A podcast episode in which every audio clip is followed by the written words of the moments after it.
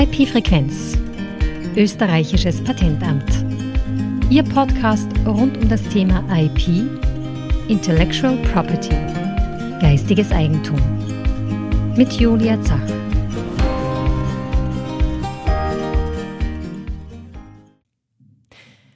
Dieser Podcast wurde produziert von Raffaela Tiefenbacher und Julia Zach, finanziert vom österreichischen Patentamt.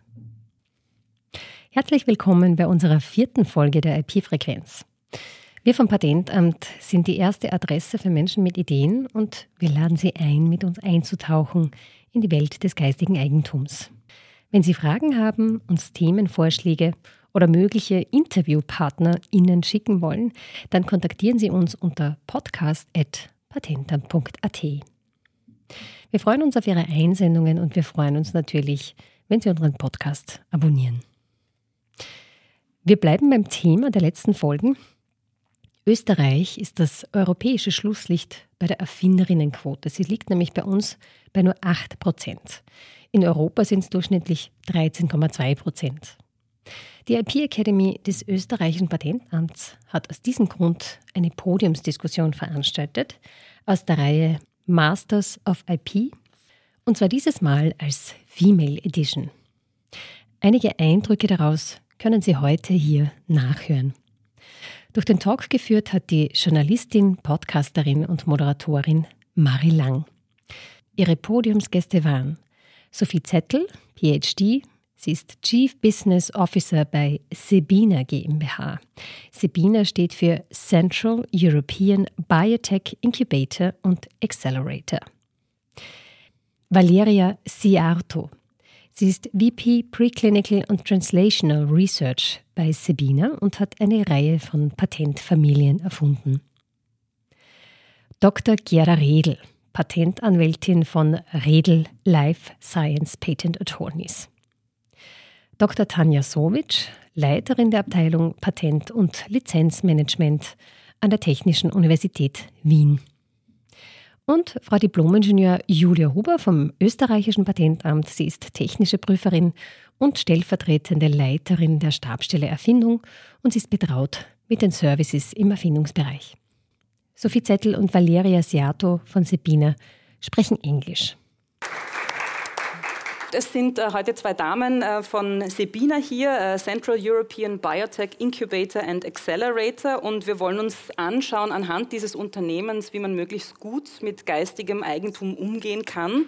Äh, das Unternehmen hat seinen Hauptsitz in Wien, hat sowohl auf Forschungs- als auch auf Managementseite sehr, sehr viele Frauen im Team. Das ist, glaube ich, auch wichtig und hat sich zur Aufgabe gemacht, vielversprechende Biotech-Projekte zu unterstützen und zu Start-ups zu machen. Äh, was genau ist denn die Idee hinter dem Inkubator und warum kann es vor allem für junge Wissenschaftlerinnen und Wissenschaftler so entscheidend sein, sich mit euch in Verbindung zu setzen?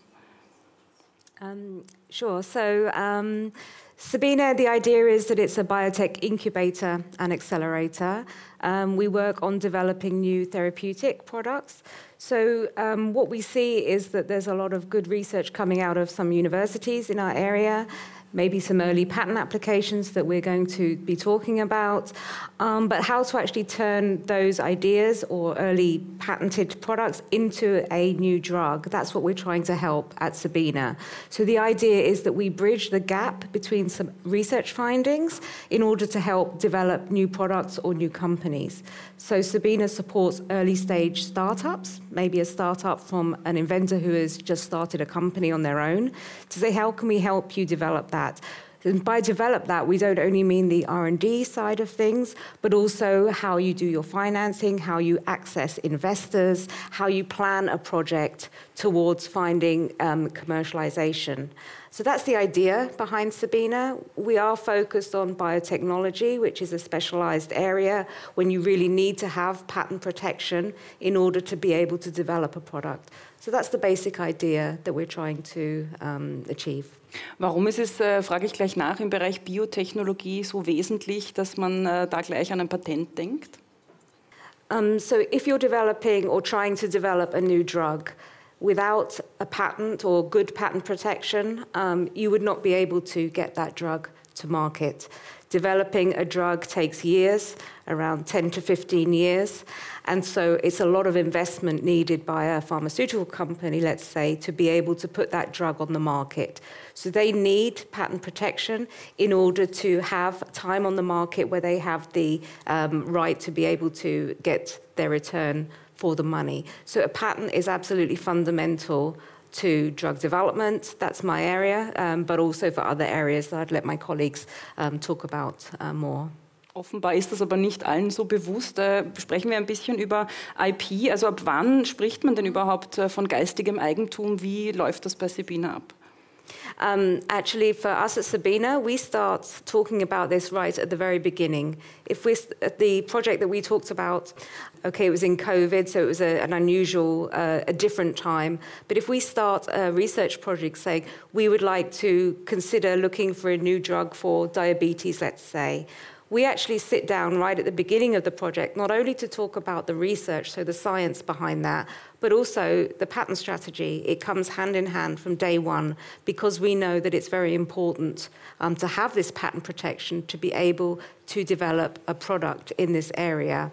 Um, I will let my, my colleagues talk more about the university setting, but um, you know, for people in universities doing this kind of research, I would really encourage people to think about this early on and work with the experts at your university, because without a patent, you would not be able to find a partner, a pharma partner, an investor who wants to develop your product with you. Dann würde ich gerne die Frage an Valeria weitergeben. Ist es nicht auch oft so, gerade in der Wissenschaft, dass Dinge zwar erforscht werden und man dann eher zufällig auf etwas draufkommt?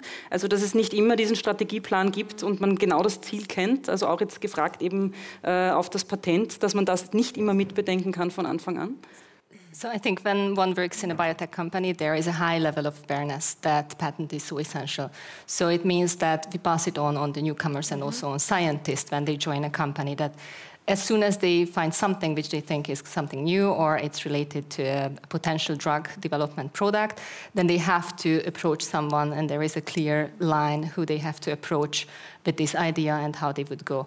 There is sometimes a clash between um, uh, patenting and publication or uh, presenting on it, but I think it's more of an issue at the universities. Uh, but otherwise, in biotech company, it's, it's something that we really have to emphasize for the newcomers that they have to be aware of, of the importance of the patenting and the importance of confidentiality, for example. Mhm. Gerda, ähm, ich würde gerne mit dir weitermachen. Äh, deine Anwaltskanzlei hat ja eben Sabina äh, auf dem Weg zum Patent begleitet. Äh, sprechen wir vielleicht kurz noch über die Biotech-Branche. Was tut sich denn hierzulande und vielleicht auch gesehen im europäischen Vergleich? Weil ihr seid ja auch spezialisiert auf Biotechnologie. Ja, wir unterstützen Firmen nicht nur in Österreich, sondern auch ähm, international, ähm, vor allem im europäischen Bereich. In Österreich äh, ist die Szene im Biotech-Sektor sehr aktiv. Es gibt immer wieder Gründungen, auch, also nicht nur Startups, es gibt auch mittlere äh, Companies, es gibt die drei großen ne, in Österreich. Da haben wir die, die Böhringer, die äh, Takeda, die äh, Sandos. Und viele, viele Projekte, die möglicherweise noch nicht reif sind, aber vielleicht in der Gründungsphase sind. Ja, und da kommen vielleicht Inkubatoren ins Spiel oder eben im Technologietransferbereich ähm, gibt es auch Programme für Spin-offs. Also es tut sich sehr viel. Äh, es ist eine ganz spannende Sache und äh, es macht echt Freude, das zu begleiten. Ja, also ähm, wenn ich das als Patentanwältin sagen darf, ähm, man lebt mit, mit den Projekten, mit den Leuten. Man hilft als Beraterin, dass Unternehmen einmal die richtige Strategie hat, äh, um auch ähm, die richtigen Patente bekommt. Unser Slogan ist, when it comes to patents, we mean business. Ja, weil es braucht für ein Unternehmen das beste Patent, aber nicht irgendeins. Also es muss zur Strategie passen, die man in einer Firma vielleicht schon sehr frühzeitig hat. Ähm, auf Universitäten ist es ein bisschen anders, da schaut man, was so zufällig kommt.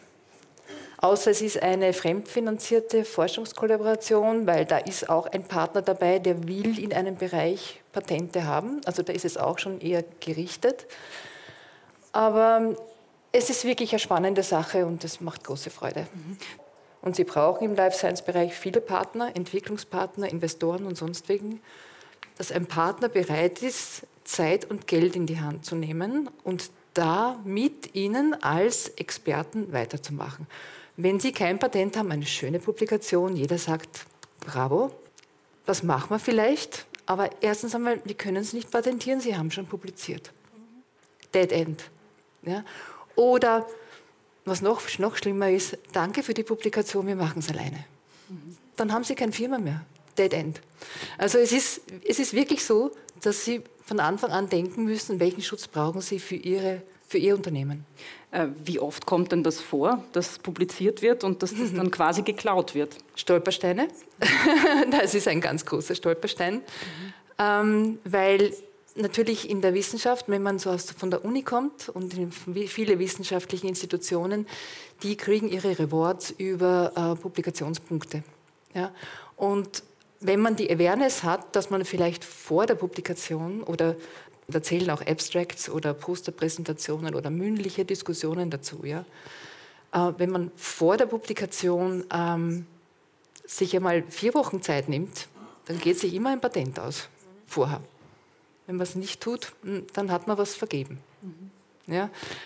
Es gibt noch ein paar andere Stolpersteine. Aber Über die werden wir auf jeden Fall noch sprechen. äh, Tanja, ich war lustigerweise heute am Nachmittag schon auf der Veterinärmedizinischen Universität und dort haben wir auch darüber gesprochen, wie wichtig Publikationen eben sind, gerade für Wissenschaftlerinnen und Wissenschaftler. Wie läuft denn das bei euch an der TU ab? Ähm, inwiefern ist den jungen ErfinderInnen überhaupt bewusst, dass so etwas wie ein Patent wesentlich für den Erfolg der Erfindung dann auch ist? Äh, also wir haben schon gehört, Awareness. Also es ist wichtig, dass wir dann viel Werbung darüber machen, dass beides geht. Also das heißt, man kann publizieren, man kann patentieren, man muss zuerst quasi die Reihenfolge beachten. Natürlich, wo wir früher Schwierigkeiten hatten, ist, oft wird an einem Paper gearbeitet und dann kommen die Forscherinnen drauf, äh, ah, da könnte ein Patent sein. Das war für uns eine Herausforderung. Wir haben 24 Stunden Zeit, was machen wir? Da gibt es eine tolle Lösung vom österreichischen Patentamt, die sogenannte Prio-Anmeldung. Das heißt, man kann das, was Sie geschrieben haben, anmelden und dann erst später geht man dann zu den Patentanwältinnen und macht dann, dann die richtige Patentanmeldung. Das heißt, da gibt es also sehr viel Flexibilität und wir sagen auch, publiziert, aber kommt vorher zu uns. Also das ist das eine. Und das Zweite auch, was, was wir schon vorher gehört haben, ähm, für Firmengründungen ist es sehr, sehr entscheidend zu wissen, brauche ich diese Technologie, kann ich sie überhaupt einsetzen oder nicht. Für uns ist es ein bisschen schwieriger. Wir müssen zehn Jahre im Voraus denken. Wir sind sehr, sehr früh dran. Wie, wie sind die Trends? Wie entwickelt sich alles? Und vielleicht braucht die Industrie das nicht morgen oder in einem Jahr, aber vielleicht in sieben Jahren. Und das heißt, da muss man schon, also da kommen viel mehr Kriterien dann, um eine Entscheidung zu treffen. Und was sind so konkrete Fragestellungen, mit denen äh, junge Erfinderinnen jetzt eben konkret zu dir kommen und zu deinem Team? Männer und Frauen, also allgemein junge Erfinder. Naja, die erste Frage ist, ob man damit was machen kann. Und was wir machen, ist äh, Assessment, also Patentrecherche, Marktrecherche. Wir reden auch mit externen äh, Experten, ähm, verraten natürlich nichts. Aber wir schauen, okay, in welche Richtung könnte das gehen? Was braucht die Industrie? Gibt es vielleicht Spin-offs auch, die in diese Richtung gehen, die das brauchen? Und da gibt es sehr, sehr intensive Gespräche schon in der Anfangsphase, bevor überhaupt die Entscheidung getroffen wird, ähm, ob wir anmelden oder nicht. Und natürlich, was das Wichtigste ist, es geht ohne Erfinderinnen nicht. Das heißt, sie müssen extrem viel Zeit investieren, zusätzlich zu ihrer Forschung weil alles, was von den Patentanwälten kommt, die Stellungnahme von den Patentanwältinnen, das heißt, sie müssen das lesen, sie müssen ausarbeiten, äh, ihr Feedback geben. Das heißt, es ist immer extra Arbeit. Und wir unterstützen sie da. Dann würde ich gerne äh, die Frage auch weitergeben an dich vom Patentamt. In der Gründungsphase oder Anfangsphase, inwiefern unterstützt ihr denn da? Ja, in der Anfangsphase ist es uns vom Patentamt besonders wichtig, dass wir den Erfinderinnen und Erfindern die Möglichkeit geben, dass sie möglichst schnell und unbürokratisch mal so erste Informationen bekommen. Äh, ist das überhaupt was? Könnte man das überhaupt patentieren? Erfüllt das diese klassischen Patentierbarkeitskriterien, die es gibt? Einfach, dass man mal schnell sieht, ist, ja, kann man da was draus machen? Wir haben da äh, verschiedene Ansätze. Eins ist einfach, dass man zu uns zum Kundencenter kommt. Man kann entweder per E-Mail, telefonisch mal nachfragen oder man kann sich einen persönlichen Termin ausmachen. Es gibt auch die Möglichkeit, wenn man Dokumente mit vorlegen möchte, dass man die zum Beispiel über unsere Website hochlädt. Wir haben da extra ein eigenes Tool, das ist der Erfindungscheck, der dies verschlüsselt an uns übermittelt, weil das ist natürlich immer ein sehr wichtiges Ding. Bevor es ein Patent gibt, muss das sehr geheim sein und auch die Geheimhaltung gewährt bleiben. Und ja, und dann wird in so einem ersten Gespräch mal geschaut, eben, was, was dann zum Beispiel die Patentierbarkeitskriterien, also eine Sache ist, ist es überhaupt technisch? Das kann man meistens in einem Gespräch schon herausfinden. Der nächste wichtige Punkt ist die Frage, ist es neu und erfinderisch? Und das kann man normalerweise in einem Gespräch nicht beantworten, weil dafür muss man es recherchieren. Und dann geben wir entweder Tipps, wie Sie schon mal selbst eine Erstrecherche machen können. Wir bieten auch die Möglichkeit natürlich, dass wir vom Patentamt das recherchieren. Da gibt es zum Beispiel die klassische Patentrecherche nach Paragraph 57a Patentgesetz. Das ist eine sehr einfache Standardrecherche sozusagen, wo man einfach mal sieht, was ist es, könnte das was werden. Und dann, und das ist ein ganz wichtiger Punkt, haben wir bei uns von der IP Academy ähm, verschiedene Services, unter anderem ein Programm oder Webinar, das, was, das wir öfters anbieten, in dem vorgestellt wird, wie, wie kann man selbst recherchieren. Was sind die wichtigen Informationen, die in einem Patent drin stehen? Wo steht zum Beispiel, wofür ist der Schutz? Dass man sieht, okay, die Patentansprüche, die haben eine besondere Stellung einfach in so einem Patent. Ja, überhaupt, wie kann ich Patente lesen, verstehen? Und wir haben noch sehr viele weitere Angebote, in, gerade für Einsteigerinnen von der IP Academy, äh, ganz klassisch mal zu sehen, was ist überhaupt ein Patent oder eine Marke oder Design. Und, und ja, oder wie schaut es aus mit Software zum Beispiel, wie kann ich Software schützen? Also da haben wir ein sehr breites Spektrum was die IP Academy anbietet. Und diese Seminare sind auch alle kostenlos. Mhm. Und das ist uns sehr wichtig, dass da der Zugang einfach ist. Äh, jetzt vielleicht konkret bei Sabina nochmal nachgefragt. Also eben die Zahlen liegen vor, egal ob das jetzt die Gründungen von Startups betrifft oder Unternehmen, ob das jetzt Patentanmeldungen betrifft. Frauen sind einfach äh, sehr, sehr in der Minderheit. Da gibt es noch einiges zu tun und aufzuholen. Ich habe es schon gesagt, bei euch äh, ist der Frauenanteil recht hoch auf beiden Seiten, sowohl Management als auch Forschung. Woher kommt denn dieser Augenmerk oder ist das einfach passiert? Yeah, so in Sabina, three out of the five of the senior management is, is women. Our CEO um, is a woman, and I think she's very strong on pushing, you know, um, this idea of female empowerment and uh, addressing that gender balance um, that you've talked about. Um, I, I, think it's not a kind of, um, it wasn't a conscious thing to say, okay, we must have three out of five people, or more than 50% women at all. It's very much of um, who is the best person to lead this company, and it just goes to show that it can easily be a good balance between the genders. So I think that it, it's you're seeing it, especially I would say on the biotechnology side, the life science side, there is probably more women, as also on the inventors. But I would argue that you know we are seeing more and more female founders, and um, so a gender balance can be reached. But really, I mean, Valeria, you'd agree, it's more about who is the right person um, to do these roles, and it can obviously be done equally well by either gender. Nichtsdestotrotz gibt es ja auch äh, die Aussage, die auch in Studien belegt worden ist, Gleiches fördert Gleiches. Das heißt, wenn ein Team einfach vorrangig aus Männern besteht, und das ist sehr oft in Managementpositionen, sind nach wie vor sehr oft Männer, in der Wissenschaft sind in hohen Positionen äh, Männer, äh, dass die dann eben ihre männlichen Kollegen eher mhm. fördern. Habt ihr da Erfahrungen gemacht, dass das mitspielen kann? I mean, I think there's this argument that, um, you know, once a certain role is seen as in a, for a certain person, then that's just perpetuated. Um, that if a man has always been seen traditionally in a role, then it will always be that way. Um, but I think that doesn't have to be the case. I mean, when I started my career, I'm more on the business and investment side. It was definitely completely male dominated, and I would usually be the only woman um, in the room. But I think things are slowly trying, slowly changing. Like I said, as long as there's an awareness and a willingness to ensure that both genders can do these roles, there will be more representation, and that will bring more representation even more in the future.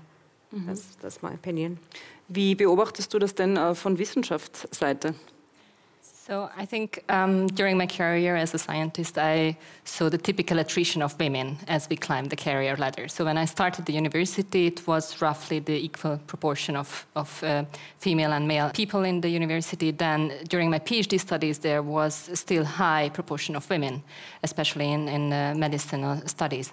But then as I approached scientist level, and especially senior scientist and later VP and director level, I could see that there is an attrition. And this was particularly contrasting when I had students highly talented master students or even PhD students, that they often got stuck at a certain position, like technician position or a scientist level, and not, uh, could never reach above. But what we have, for example, in Sabina is, uh, and what I see is that we have much less reserve when we hire someone to a certain position. So even if we talk about senior scientists or higher positions, and there is a female candidate, we don't have this negative bias or uh, maybe this gender discriminance because simply we are women as well, and we know that it can be done. So maybe our proportion just reflects how much women could achieve without the bias. Yeah. Gerda, deine äh, Anwaltskanzlei ist eine rein weibliche? Nicht mehr. Nicht mehr? Nein. wir haben seit, Was ist passiert? Wir haben seit Juni einen, einen Kandidaten aufgenommen, der war wirklich, den, den konnten wir nicht gehen lassen. Der ist so super. Was ja auch wieder zeigt, es geht um die besten genau. KandidatInnen. Genau. Äh, wie ist denn das bei euch gewachsen? Und vielleicht kannst du einen kleinen Einblick auch geben. Äh, wir haben jetzt schon gehabt Unternehmensseite, Startups, ja. Äh, Wissenschaft, auch die Patentanwaltskanzleien, inwieweit da das Geschlechterverhältnis? Also ich habe zwei Partnerinnen, mit denen ich schon seit 30 Jahren mehr oder weniger immer wieder zusammenarbeite. Und es ist ja so, man ist ja näher zusammen, näher beieinander als mit dem Ehemann. Also es ist, es ist gut, wenn man sich schon lange kennt und das hat sich gut getroffen. Ja. Und der Rest ist eben dann historisch gewachsen. Also das, das hat alles gut gepasst. Wir haben geschaut, dass wir die Besten bekommen und das funktioniert auch sehr gut. Ja. Ich habe mir auch die Zahlen ein bisschen angeschaut. Bei den Patentanwältinnen, also die europäischen Patentvertreter, hat man einen Prozentsatz von 28 Prozent weiblich. Ja, das ist jetzt einmal man, man nimmt mal an, dass die Ausbildung für beide, meine Grundausbildung für Patentanwälte und, und Frauenpatentanwältinnen sind, ist ja technisch. Entweder ist man Maschinenbauer oder Chemiker. Und äh, wenn man Chemiker oder Chemikerin ist, macht man Biotech auch. Ne? Und wenn man Maschinenbauer ist, macht man auch Physik und IT. Ja, das sind diese zwei Welten. Also man hat jetzt als Erfinderin und als Patentanwältin ungefähr das gleiche Ausbildungslevel über alle Branchen hinweg. Trotzdem hat man nur die Hälfte relativ, die Erfinderinnen sind. Und da habe ich gefragt, unsere jungen Leute gefragt, wieso? Ja?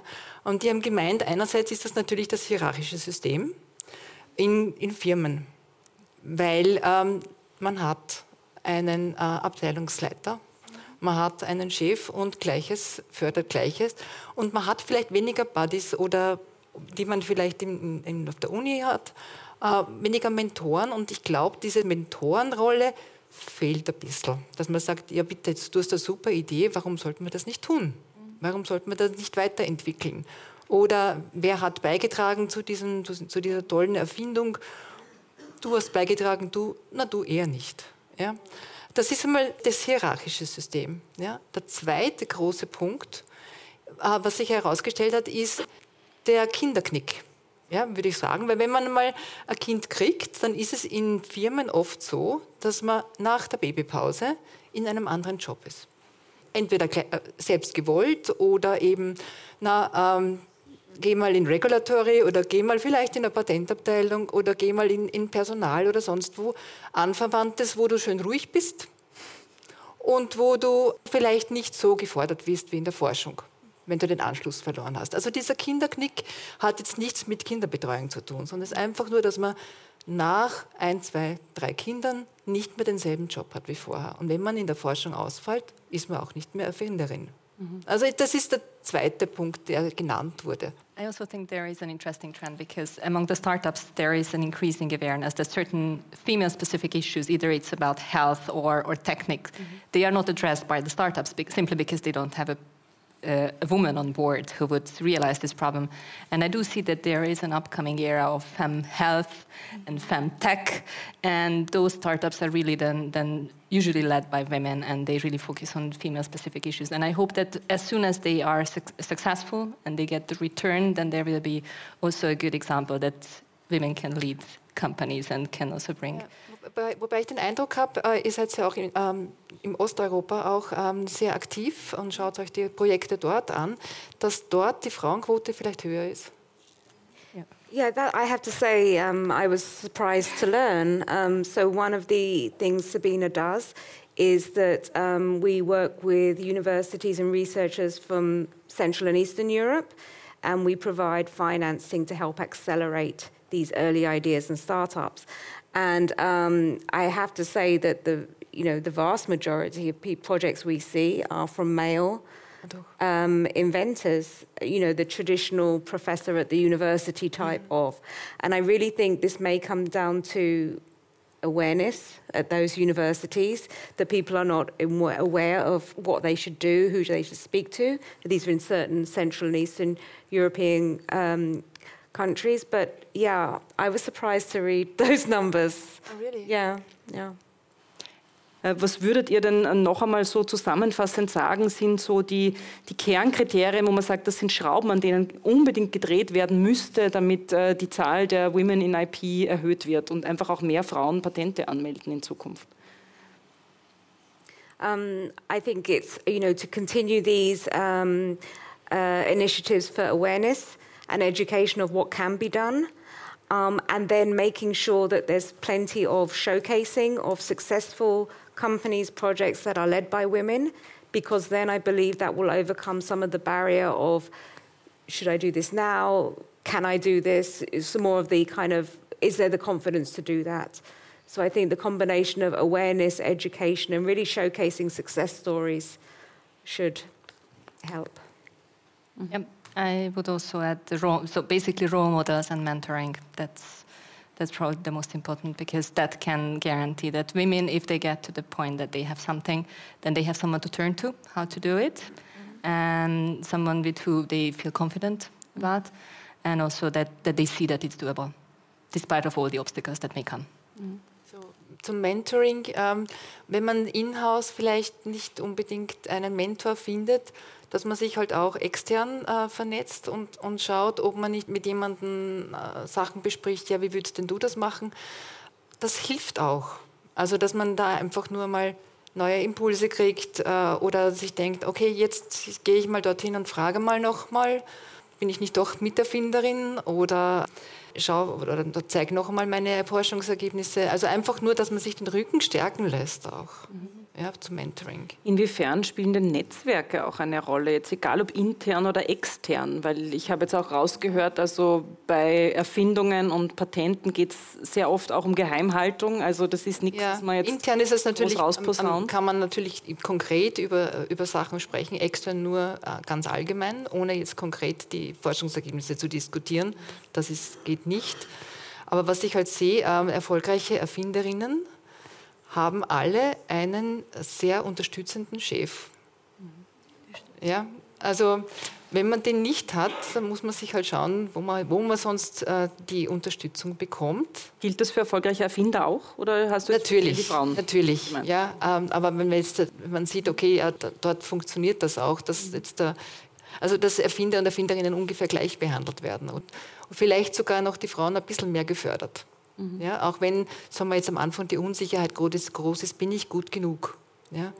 Mhm. Aber das ist eine Frage der Erfahrung, also die man dann nach und nach bekommt und auch ähm, das Bewusstsein, jemand vertraut in mich, ja, und sei es jetzt der Chef oder sei es ein Investor, die haben insoweit Vertrauen in mich und in meine Technologie, dass sie wirklich Zeit und Geld investieren und ja, das mache ich jetzt einfach. Ja, also das ist, Empowerment hat auch viel mit Vertrauen zu tun. Wir haben gesagt, wir wollen jetzt noch mal ein bisschen darüber sprechen, wie schaut es aus mit Internationalisierung, wie schaut es mit der Rechtsdurchsetzung aus. Und ich würde äh, trotzdem aber noch gerne zurückkommen zu diesem speziellen Produkt, nämlich dem Nasenspray, der Erfindung, die in der Corona-Pandemie ähm, durchgeführt worden ist, gemeinsam äh, mit Sebina. Ähm, was da wichtig war. Also vielleicht können wir es wirklich schrittweise durchgehen. Es gab die Idee, dann gab es die, irgendwann die Zusammenarbeit mit äh, Gerdas äh, Patentanwaltskanzlei, vielleicht schrittweise. Was war da wichtig und auch dann nochmal über Stolpersteine sprechen. Wo waren auch die Hürden? Um, yes, so during the COVID pandemic, um, the research team, including um, Valeria, uh, were looking into possible solutions. I think everyone in the field was suddenly focused on COVID, and um, there were some findings in the laboratory, along with some collaborators, that a well known antihistamine drug, which is called azelastine, had some activity in the laboratory against COVID infected um, uh, cells, so in, in a laboratory. So um, because everyone was focusing on this, we were very kind of excited by this idea. And how we usually work at Sabina is, as I said, IP is important to us from the very beginning. So we, we have cross-functional team meetings, which includes both research, the business development. When we talk about IP, we talk about the potential mm-hmm. for patents. So really early on, we understood that we had an important finding um, here. So the steps we go through was once we had some positive data, it wasn't just an idea, we decided that this could potentially be a patent.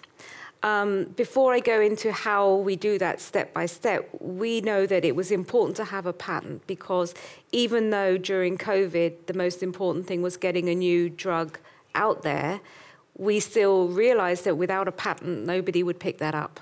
No company would say, hey, I'm going to invest 50, 100 million to develop a vaccine, a nasal spray, whatever it is, unless they had a patent where they can sell a product and make their money back and, and profit. So we knew the importance of that. And as soon as we have the idea, what we do um, is that we record an invention. We have a process we go through, which I imagine is similar to Tanya at the university. We have an invention disclosure form that we actually developed with Gerda some years ago, where our inventors record their findings. Then it also records who the inventor, who has done what. So in the future, we can say who's the inventor on this patent. And at that point, early on, we met with Gerda to discuss what is the concept, can we make a patent here? Because it has to be novel and inventive to be patentable. And at that point, we then work together to write and file um, a patent application. The hurdles in this specific instance was speed because everyone was working in this area. It's you, you know if people are working in a very competitive field, that's important. And also you have to think of the financial implication too because it costs money to write a patent file a patent and to prosecute it as well. So it needed to be something that um, you know we felt was important. Obviously, it was. In the time of COVID, we had to make sure that we have the financial resources to do this, and also that we feel that we can actually commercialize it. It's all very well having a patent or a patent application, but you have to do something with it. So we had to say, okay, this is a, a finding that we believe could be commercialized. So after we had the patent, then we can talk about how we commercialized it um, uh, as well. Von welchem Zeitraum sprechen wir da? Von der Entdeckung? A few months. Yeah, yeah. I think from the the valley, please? It was quite quick. Yeah. It was quite quick because, especially during the pandemic, everyone was working on COVID. So we could easily find collaborators to do the experiments that we could not do it in house. So I think it was within half a year, so within six months from, from the finding until filing the patent. Yes, it was Patentierung war Hand in Hand. Mhm. Das heißt, wir haben äh, fünf Tage nach dem ersten In-vitro-Konzept die erste Anmeldung gemacht und dann innerhalb ein, des Prioritätsjahres äh, vier weitere, wenn zusätzliche Daten dazugekommen sind, um einfach die Prioritätsdaten zu haben, wer, wer früher dran war. Äh, also hier war die Herausforderung wirklich die Geschwindigkeit, Speed. Mhm. Es gibt andere Strategien, wo man Kosten hinauszögert, weil die Entwicklung sowieso zehn Jahre dauert und man will die Kosten hinten haben. Ja? Aber Speed heißt, äh, wir haben hier von der US-Anmeldung bis zur US-Erteilung zehn Monate. Mhm. Wir hatten in zehn Monaten eine US-Erteilung. Wir hatten in Europa ab der internationalen Anmeldung innerhalb eines Jahres die Erteilung. Und da war eine internationale vorläufige Prüfung auch dabei. Also das haben wir wirklich gepusht. Mhm. Man kann pushen, wenn es notwendig ist. Man kann aber auch verzögern, wie so oft, weil man noch nicht weiß, hm, das Risiko, wollen wir das Risiko wirklich tragen, wollen wir wirklich so viel Geld in die Hand nehmen, wir müssen noch diese Versuche abwarten, jene Versuche abwarten, wir müssen einen Investor finden, wir müssen einen Partner finden. Da verzögert man das. Also es muss, es muss zur Unternehmensstrategie passen, wie man die Patentierung macht. Und äh, wie hat Sabina die Entscheidung getroffen bezüglich Internationalisierung, also welche Märkte ihr auch angehen wollt? Um, yeah, so I think that you know when you're looking at the stage where you have to decide on which countries to nationalize in, it's an important question because number one, there's a, a, large cost involved in choosing various countries, and you only want to have a pattern where you really need it. Where you need it, meaning that who's going to be selling your product in that country? Is it important? For COVID, it's obvious it was a global issue. Um, so we tried to pursue patents in all the major territories. We haven't pursued them in every territory. It's, it's in the cost is too great because you have to pay in every territory. Um, so really, it's about what is the market? Where do you want, think that drug or that product, whatever, would be sold? Because that's where you would want to have your patent. So it's it's very different depending on what you're trying to patent. You really have to think of ultimately where is that product going to be sold.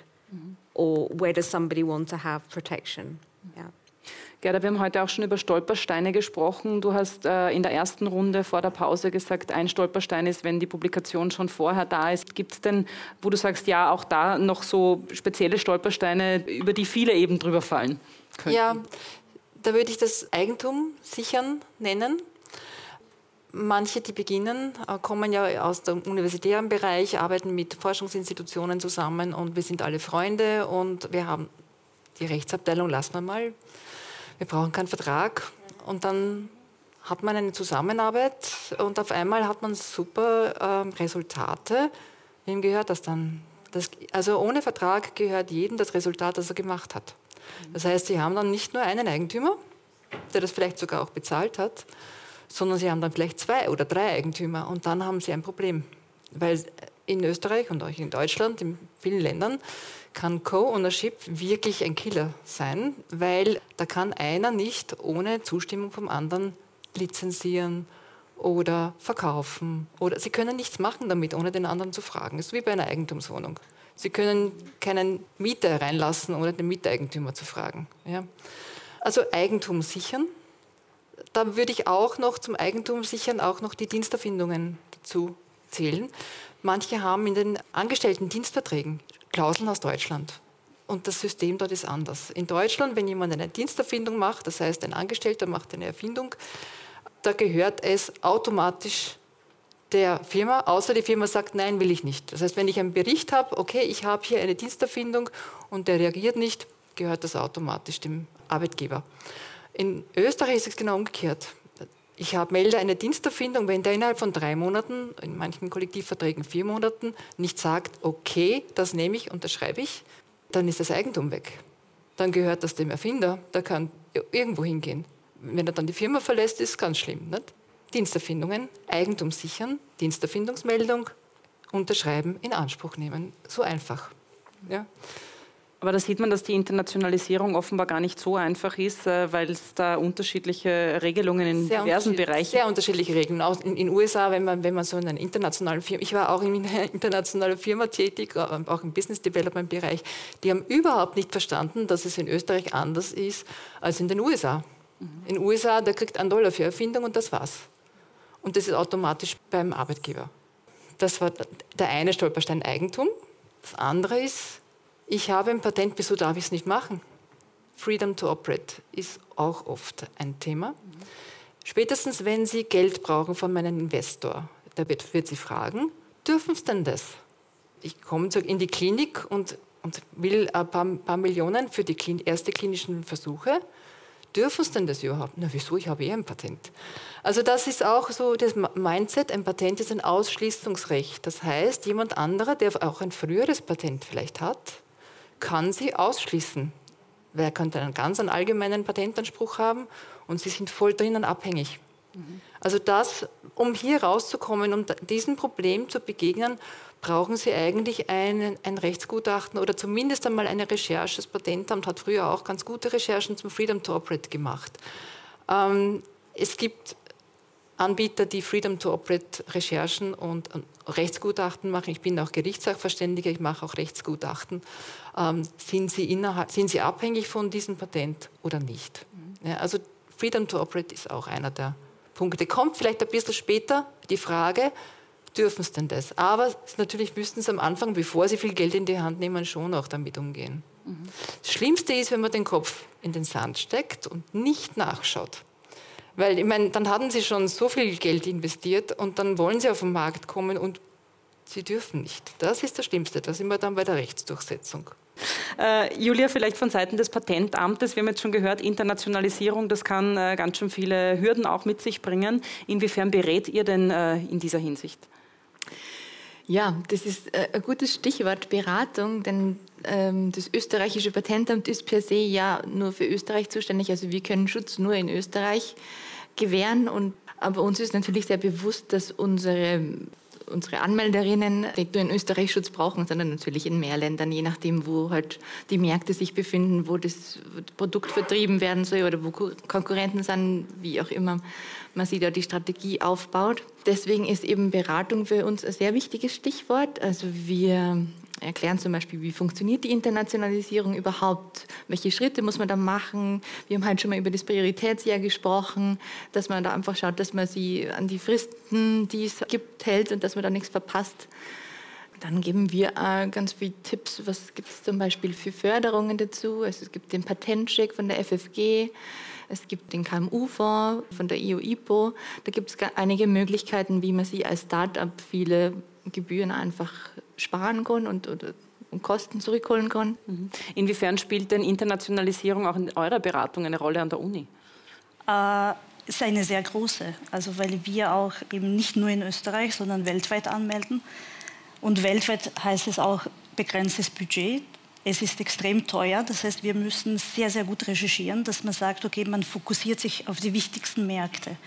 Und wenn man, also wie ich vorher gesagt habe, man muss ein bisschen in die Zukunft schauen, für die Technologien, die sehr, sehr, also in einem sehr frühen Stadium sind und manchmal brauchen sie sieben, acht Jahre Weiterentwicklung. Da muss man sich schon grob überlegen, welche Firmen könnten überhaupt Interesse haben, welche Firmen sind selber innovativ und möchten dann solche neue Sachen vielleicht in Zukunft ausprobieren. Wo haben sie vielleicht die Produktionsstätte, in welchen Ländern? Und es ist wirklich von Technologie zu Technologie abhängig. Was wir versuchen, ist eher Fokus vielleicht auf zwei, drei große, also wichtigste Märkte weltweit, dafür aber mit mehreren Technologien, weil man eben nicht vergleichen kann jetzt eine Technologie aus dem Bauingenieurbereich oder eine Technologie aus dem Biotech-Bereich oder so. Also das ist, beide sind sehr gut und beide haben es verdient, einfach äh, weiterzugehen. Und wann kann man sagen, auch das wahrscheinlich schwierig zu beantworten, aber ab wann rechnet sich das eigentlich? Was schaut für äh, jemanden, der geistiges Eigentum auch anmeldet, äh, finanziell was raus? Yeah, I mean, I think um, as Gerda explained, the, the ownership of inventions um, it belongs to the company or the university that you work at. It's the same in majority of uh, countries as far as I'm aware. So personally, if you make an invention, do you personally benefit financially from it? Um, I think that's very much dependent on where you work and what the policy of. I believe um, that there is, you know, remuneration for inventors in extraordinary cases. So let's say you were an inventor on the COVID vaccine that we all had. Maybe you would be personally getting some returns, but I don't think it's a given normally. So it may be there's bonus schemes or whatever. I don't know. Gerda, maybe you're better to answer. So by law, by law. Also, by law. Ja, äh, das Patentgesetz sagt, es braucht eine gesonderte, angemessene Erfindervergütung bei einer Diensterfindung. Mhm. Ja, also es braucht eine besondere, angemessene Vergütung der Diensterfindung. Ja. Und Spielraum auch. Äh, ja, und äh, es gibt natürlich Gerichtsentscheidungen und die sagen, wenn es ein, erstens mal Tatsache ist, dass es patentfähig ist, also wenn ein Patent erteilt ist und wenn man dann überhaupt erst Revenues hat, also wenn man erst einen, einen Profit generiert, ab, abzüglich der Kosten, die bereits schon den Bach runtergelaufen sind, dann kann man erst bemessen, wie hoch denn äh, eine angemessene Vergütung ist. Mhm. Ja, also, und es werden selten Leute reich davon, aber es ist doch, wenn es ein, ein erfolgreiches Marktprodukt ist, die, was, was die Firma bekommt, wird dann ein kleiner Anteil auch an die Diensterfinder weitergegeben als äh, Inventor Remuneration. Nicht, vielleicht nicht der, der, Vermarktungspartner, der macht dann vielleicht einen höheren Profit, aber wenn so die, die Sabina oder äh, ein, ein erstes Startup sozusagen dann mit Pharmapartnern arbeitet, die bekommen ja auch was vom Pharmapartner, einen Anteil. Und das ist dann eher die Bemessungsgrundlage, mhm. nicht sozusagen de, der ganze Markt. Da gibt es Gerichtsentscheidungen dazu. Aber es, es wird es erstens einmal recht spät, bis am Markt ist, und dann der Anteil ist nicht so hoch. Wir machen jetzt gleich noch eine letzte Runde, wo wir ein bisschen über ähm, die Rechtsdurchsetzung sprechen wollen. Äh, schauen wir uns vielleicht noch einmal an bei Sebina und vielleicht jetzt bei Na Nasenspray, über den wir heute schon gesprochen haben, aber eventuell auch andere Produkte. Wie schaut es denn mit der Konkurrenz aus? Äh, inwiefern beobachtet ihr das, was andere in euren Bereichen machen und wie geht ihr damit um, wenn es dann sehr ähnlich ist und äh, es gab es eventuell schon mal einen Rechtsstreit? So looking at the competition is very important um, because we're trying to make a product. We want to be competitive. We want somebody to ultimately commercialize it and sell that product. So early on, when we have a concept or we're working with a collaborator, a university, we do um, look at the competition. We look what's already out there. We have access to certain databases that we can follow what drugs are being developed. So it's very important to know who's doing what um, because we would try and steer our projects to say where can we find a niche in the market? Because that's you know attractive and also attractive to investors to say if somebody's already selling this why should we give you money? So um, with respect to um, if somebody's doing something similar and patent infringement and legal um, disputes that's not something in the biotech world we would be dealing with because we do not take a product to market because of the clinical trials, the time it takes, we partner with a big company. So it's usually when a product gets to market or close to market, that's when you see some of the um, legal disputes, like with some of the COVID vaccines um, now. There are these legal disputes going on. So, us personally, not. We monitor the competition. We want to make sure that either um, we're differentiating or we're looking for potential partners. So, it's a monitoring thing from our side. Äh, ich glaube, die heutige Diskussion hat ganz gut gezeigt, dass eine Erfindung alleine noch lange nicht zum Erfolg führt, dass da sehr, sehr viel mitspielt, ähm, dass es viel Awareness braucht, viel Trust, ähm, dass der Augenmerk äh, auf jeden Fall auf Frauen in diesem Bereich gelegt werden sollte, dass da noch sehr viel zu tun ist, aber so wie generell im, im gesamtgesellschaftlichen Bereich. Äh, es gibt viele Stolpersteine, die haben wir heute besprochen. Ähm, die Internationalisierung ist wichtig, aber hat auch zahlreiche Hürden, die mitbedacht bedacht werden müssen, weil eben unterschiedliche Gesetzgebung und unterschiedliche Kosten und so weiter. Kooperationen sind wichtig, die Öffentlichkeit ist wichtig, aber bevor die kommt, sollte man äh, ans Patent denken. Also ich glaube, da war sehr, sehr viel dabei. Ich wünsche noch einen schönen Abend und ähm, ja, wer eine Idee hat, am besten zum Patentamt gehen. Ich glaube, das ist keine schlechte Idee und ähm, ja, uns auch noch einen schönen Abend. Dankeschön.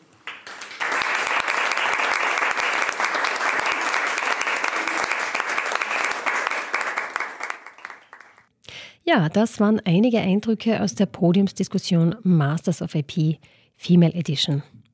Was können wir als Patentamt noch tun? Nachdem sich Österreich an letzter Stelle des Erfinderinnen-Rankings des Europäischen Patentamts befindet, haben wir selbst eine qualitative Umfrage gemacht mit rund 100 Fragen, um draufzukommen, was sind denn die Ursachen und Treiber für unser schlechtes Abschneiden. Dafür haben wir bei verschiedensten Stakeholdern des Innovationssystems nachgefragt. Die häufigsten vermuteten Gründe waren mangelndes Selbstbewusstsein und Zurückhaltung von Frauen, ein traditionelles, konservatives Bild der Geschlechterrollen in Österreich und ein Fehlen von Frauen in den MINT-Fächern, also in Mathematik, Informatik, Naturwissenschaften und Technologie, ein Fehlen von Frauen in der Forschung und Entwicklung, in Führungspositionen, auch in der Lehre und unter den Start-up-Gründerinnen. Weiters genannt wurden Männernetzwerke. Die Erfinderinnenquote kann laut den Umfrageteilnehmerinnen und Teilnehmern so verbessert werden, nämlich durch ein Awareness schaffen sowohl bei Frauen als auch bei Männern, als auch in Betrieben, da Innovationspotenzial einfach brach liegt durch den geringen Frauenanteil. Weiters helfen könnten gezielte Bildungs- und Beratungsangebote für Frauen, Netzwerke schaffen, für Frauen und ein englischsprachiges Angebot. Die Studie des Europäischen Patentamts legt nämlich nahe, dass Frauen mit Migrationshintergrund öfter in Österreich patentieren. Das österreichische Patentamt hat zu diesem Thema ein Maßnahmenpaket geschnürt. Zum Beispiel gibt es ein neues Programm Body for Her. Das ist ein Beratungsangebot von Expertinnen aus dem Patentamt für Frauen, also von Frauen für Frauen. Weiters gibt es eine neue Kategorie beim Staatspreis Patent. Und zwar werden Unternehmen mit hoher Erfinderinnenquote ausgezeichnet. Außerdem wollen wir Erfindungen von Frauen weiter sichtbar machen durch Social-Media-Kampagnen und auch hier in der IP-Frequenz. Die Umfrage und Infos zum Maßnahmenpaket finden Sie in den Show Notes. Das war's heute von der IP-Frequenz. Ich wünsche Ihnen schöne Feiertage. Danke fürs Zuhören. Passen Sie auf sich und Ihr geistiges Eigentum auf. Bis bald. Die nächsten Webinare der IP Academy. Am Dienstag, den 9. Jänner von 14 Uhr bis 15.30 Uhr gibt es ein Einführungswebinar zu allen Schutzrechten auf Englisch. Basics, Patents, Trademarks and Designs in a Nutshell mit Doktorin Hildegard Etz. Am Mittwoch, den 24. Jänner von 10 Uhr bis 12 Uhr findet die Veranstaltung Meine Marke, deine Marke, alles was recht ist statt was können Sie tun, wenn Ihre Marke verletzt wurde oder wenn Sie eine Marke verletzt haben? Sprechen werden Rechtsanwältin Frau Magister Barbara Kucher und Frau Magister Daniela Siebitz-Dorner vom österreichischen Patentamt. Melden Sie sich an auf www.patentamt.at.